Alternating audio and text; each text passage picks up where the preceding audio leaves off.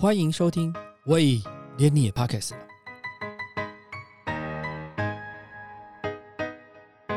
在生活中，我们常常被询问到一些问题，所以今天我们就来跟大家解答一下。嗨，大家好，今天呢想要跟威廉聊聊上班族投资这件事情。我们都知道啊，上班族如果说要靠固定的薪水，其实是没有办法，就是要很久很久才有办法去实践所谓那个退休生活的美梦。那想要创造被动收入，要怎么跨出投资理财第一步呢？你会建议买股票吗？首先，我想哦，每一个人都想要投资理财，然后都想要做生活条件。相对比较好的人，对。可是呢，上班族薪水是固定的嘛？嗯，很多人都会教你先去计算你的这个薪水的分配比例，到底有多少 percentage 是用来生活？比如说，有人用呃三十、三十、三十，就是三十 percent 是用来生活，三十 percent 是用来投资，三十 percent 是用来储蓄这样的模式嘛？嗯，对。那所以。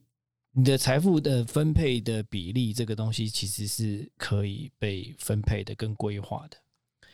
那我认为说，其实投资这件事情啊，应该是按照自己的兴趣，那兴趣来帮你累积这个财富，其实是很好的事情。像有一个日本的收藏家叫宫津大辅，嗯嗯。那宫津大辅呢？他一开始做电子业，然后他在做这个上班族的时候，他一年的收入大概我记得没没错，好像是五百万日币吧。他就不知道为什么对草间弥生的作品很有兴趣，他就收藏草间弥生的作品。嗯，然后就他收啊收啊收啊收，收个十几下年下来之后呢，草间弥生的作品现在都非常的值钱。他已经因为这样累积了很多财富。那因为他很早期就接触草间弥生，所以。跟草间弥生或奈良美智他们都发生一个蛮好的关系，所以呢，草间弥生奈良还会帮特制他自己的产品，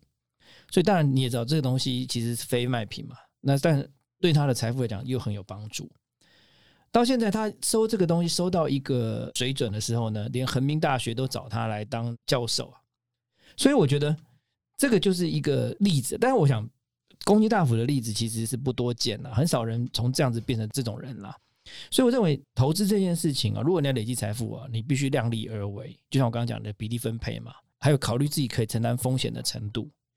比如说，像现在台湾的股市里面盘中有些零股交易啊，我听说就有一些年轻的朋友，他就开始用这种方式来去规划了财富。像台积电现在一一股是大概六百块钱左右，如果你说一张要买六十万，很多刚大学毕业的。学生一年的收入可能不到四十万，那你连一张都买买不动。那有的方式就可以用零股的方式，也许一个月存个六千块、一万二这样的方式，可能不会占他的薪水比例很高，但是又可以维持他一个投资的状态。那随着他的所得程度水准改善，然后比例分配变高。这样子有可能也会累积一个财富，但是它也是有风险嘛。比如说，台积电过去可能常态都是在一百二十块、两百块之间，然后现在六百块钱，到底它这是一个会持续创高点呢，还是相对的低点？我想这个就是见仁见智了哈。所以我觉得量力而为，按照比例分配这件事情是可以做的。那如果有兴趣可以帮你得到累积财富这件事情，我觉得这个也不错。第三个，我觉得你要界定你的行为是投资还是投机，因为。有的人呢，他是把他的所有的手边的可以用的资源全部投入在股票市场里面，或者投资在期货市场里面。那到底这就是投资还投机呢？因为其实我们大家都知道，有一句话叫“食髓知味”啊。一开始你很害怕的时候，你只投个三块五块钱，就你发现说，哎，三块五块钱每次都有一个很好的报酬的时候呢，你想，那我这次如果十块钱的话，你看我的获利会变我之前三块钱的三倍哦。可是呢，也许你就碰到一次风暴，你就。输的程度就输的更高，所以我想，在这个投资跟投机量力而为的过程当中，你还是要去区隔自己的投资属性啊，你的时间有多久，然后你可以承担多少风险，然后你的生活的分配比例应该是什么，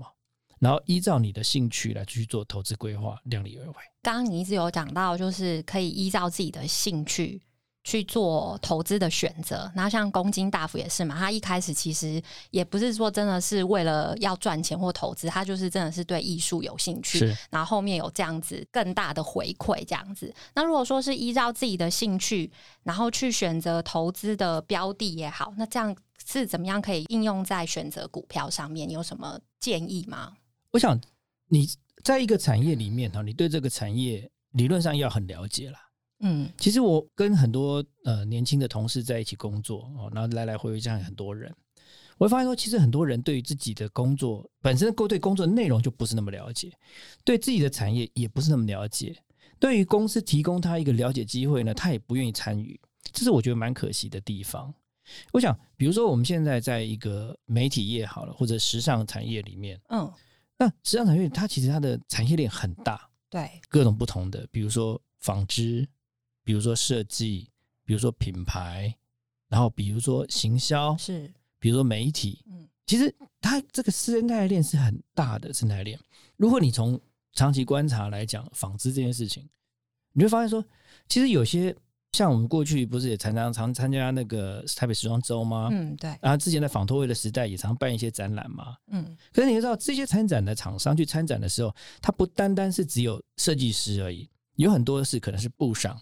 你知道台湾的布啊，现在科技布料其实是蛮厉害的，嗯嗯比如说吸湿排汗，它只是最基础的。有一些是把咖啡渣元素融入到纤维里面，它可以除臭。像这种科技性的布料，或者是融合未来的智能产业的布料这些东西呢，其实它是一个很新的事业在我们身边发生。那如果应用，比如说你是编辑，你有机会去采访，你有机会去了解，你有机会去深耕挖这些题材的时候，对你的读者的了解这件事情，它是有帮助的。另外来讲，其实对你自己的理财也应该有帮助，因为你就知道这个产品的趋势是什么样子的，它会长成什么样子，那上中下游会长成什么样子。从这个角度来讲，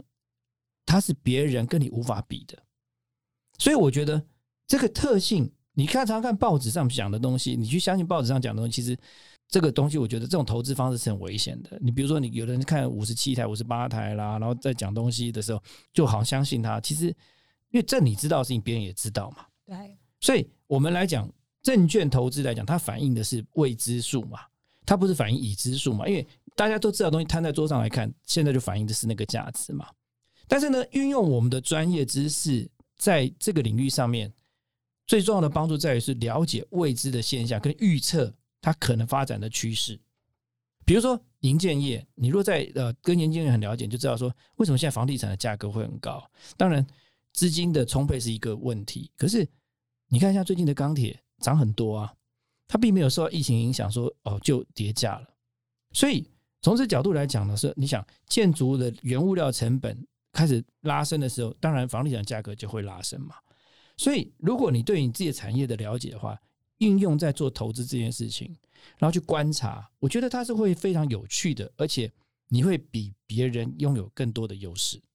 所以应该就是真的自己也要先要有投资的意愿，然后更有意识的去对自己日常生活中或者是工作中的东西，然后做那种相关的连接，可能其实对投资，我我觉得基本上来讲，投资意愿在这件事情上应该不是先摆第一个，嗯，因为你本来你是身为一个从业人员，你就应该对你的工作要有了解嘛。嗯因为你的你的老板或者你的主管常常有问题会咨询你的时候，是你本来就对你的产业要有了解嘛。对，所以我想投资这个东西，它绝对不是你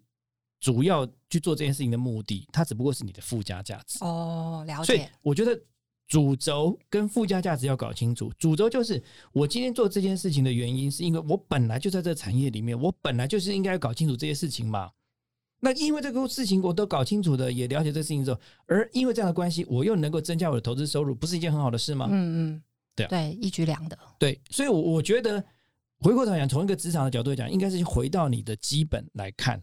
你怎么去嗯了解上中下游，嗯，怎么了解产业的趋势，然后了解产业趋势之后，如果能够用在产业趋势上面，能够增加你的财富，我觉得那是很好的事情。哦、了解。那像我们工作啊，就是是比较常接触到的是时尚精品这个领域嘛，然后我们就会常常看到说哪一个包包啊，在那个拍卖市场又创了最高纪录这样子。那也很常听到有些人说，其实他们买精品包是一种投资，但是我们真的就是在往下了解，其实好像只有买特定的某些品牌，甚至那一些品牌下面的某几种包款，才比较有可能就是。保值，或者是甚至可以增值。那如果说其他的包包的话，其实它的那种二手的在售价格，其实都没有我们预期的自己预期的这么好。那如果以投资这个角度来看的话，你会建议喜欢精品的人，就干脆就是只考虑去买某些特定品牌的包包，然后让自己的资产有可能有翻倍增值的机会吗？